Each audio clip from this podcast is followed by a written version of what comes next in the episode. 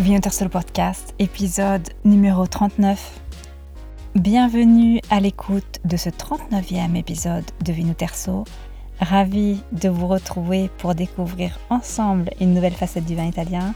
Aujourd'hui, en l'occurrence, une nouvelle facette du vin du Latium et découvrir un cépage emblématique de la région.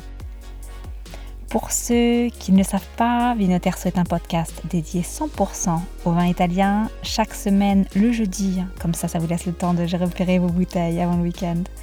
En 10-15 minutes, je vous invite à découvrir une appellation, quelques bonnes, quelques bonnes étiquettes, les acteurs, que ce soit les vignerons, les cavistes, ou une région, comme c'est le cas cette semaine, euh, à travers un cépage. Après avoir fait étape au Castelli Romani, à Cori, pour ce troisième volet de la série 100% Latium, nous arrivons aujourd'hui là où un des cépages emblématiques du Latium a décidé de prendre racine. Benvenuti, soyez les bienvenus à l'écoute de l'unique podcast sur le vin qui vous aide à choisir et comprendre la vostra prossima bottiglia italiana. Je suis Audreyne et oggi sono il vostro sommelier. Aujourd'hui, je vous parle de mon premier amour italien, le Cesanese.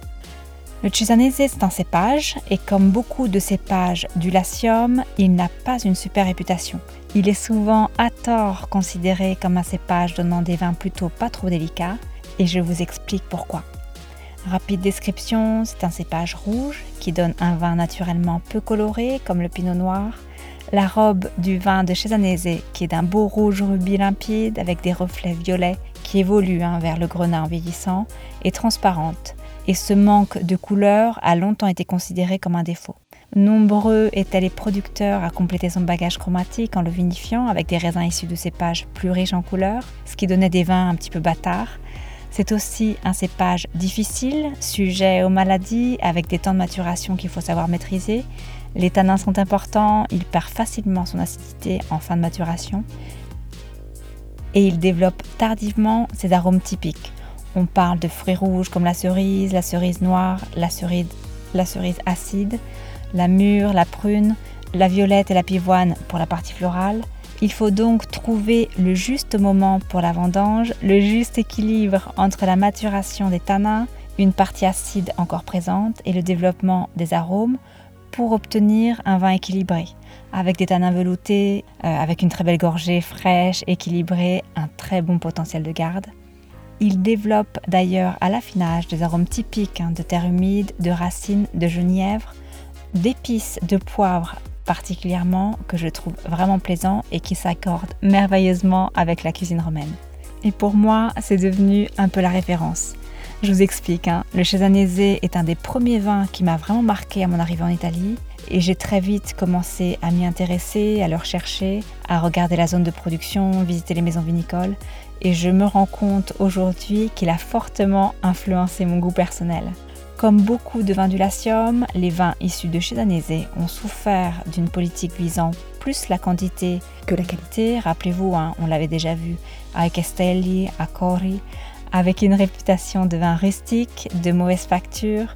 Mais fort heureusement, l'excellence est à nouveau une tendance en progression et depuis une quinzaine d'années, on trouve de plus en plus de superbes bouteilles dans chacune des zones de production. Justement, venons-en en territoire. Le Cesanese occupe une belle portion de territoire dans la partie est de Rome, qui va des Castelli Romani à Frosinone, en passant par les trois dominations Cesanese di Affile, Cesanese di Olivano Romano et Cesanese del Piglio, qui se prolongent encore vers la côte jusqu'à Cori, Nettuno, Cori, rappelez-vous, hein, c'est le lieu d'exploration de la semaine dernière, épisode 38. Cincinnato d'ailleurs propose une très belle version de Cedanese en Igitilazio que j'affectionne beaucoup. Petite parenthèse. Ce qui est intéressant, c'est que le Cedanese est un cépage qui interprète le terroir sur lequel il se trouve. Donc toutes les zones présentent des caractéristiques propres et qui ont toutes un potentiel de dingue. Alors pourquoi est-il si emblématique du Latium? Euh, parce qu'il en existe nulle part ailleurs. Il y a bien deux biotypes qui sont très proches génétiquement parlant. On parle de Chesanese diaphile et le Chesanese comune. Mais ce cépage, comme le démontre une étude de son ADN menée par le centre de recherche de Conegliano, n'a aucun lien de parenté connu avec d'autres cépages italiens. Ses origines sont pourtant anciennes. Les premières mentions du cépage dans le Latium remontent au XIVe siècle euh, et qui le rattachent au territoire où il est actuellement cultivé, sans que l'on sache pourtant d'où ils proviennent et comment il est arrivé dans la province de Rome. Pour illustrer ce monstre de la viticulture de Latium, je ne résiste pas à l'envie de partager avec vous un extrait d'un film culte. Oh! Allassami! Allassami, porca mignotta, devo finirci a il 91! No, mo! Ma che si? Io sono il marchese, sono il padrone di tutte le botti! Io da licenzio pure a testa, vaffanculo! Ma vaffanculo te, embriagone! Ma te, ma che fai, spiglia il marchese!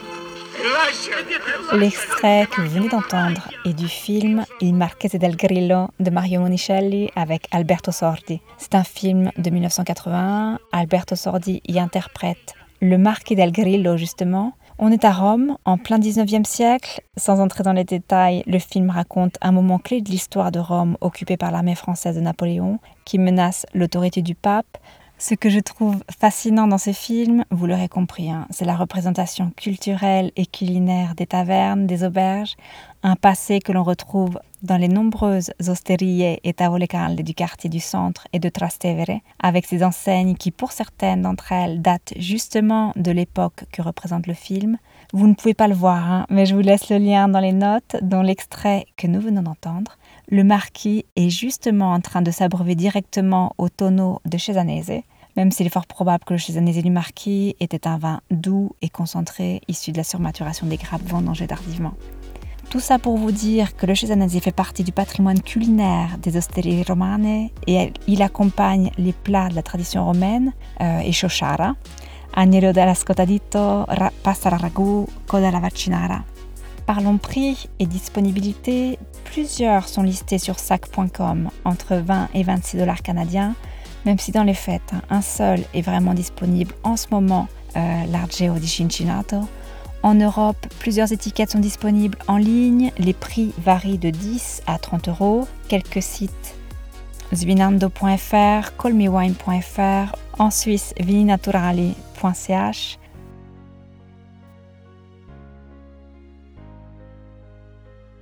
Je vous souhaite une excellente dégustation ce week-end et si l'épisode vous a plu, surtout si vous n'avez pas encore pris le temps de le faire, cliquez sur la cinquième étoile de iTunes, ça m'aide énormément. Ou alors laissez-moi un commentaire sur la plateforme, sur le site. Ça demande quelques minutes, mais c'est une telle satisfaction de lire vos appréciations. Enfin, si vous êtes caviste et que vous avez une passion avouée ou pas d'ailleurs hein, pour les vins italiens, pourquoi ne pas la partager avec moi sur Venoterso Je serais ravie de vous recevoir. À la semaine prochaine, à la prossima. Si vous avez apprécié et que vous souhaitez en savoir plus, vous trouverez toutes les bouteilles, les régions, les producteurs et les appellations qui ont inspiré ce podcast sur vinoterso.com. V-I-N-O-T-E-R-S-O.com, le site d'information et de formation dédié 100% au vin italien.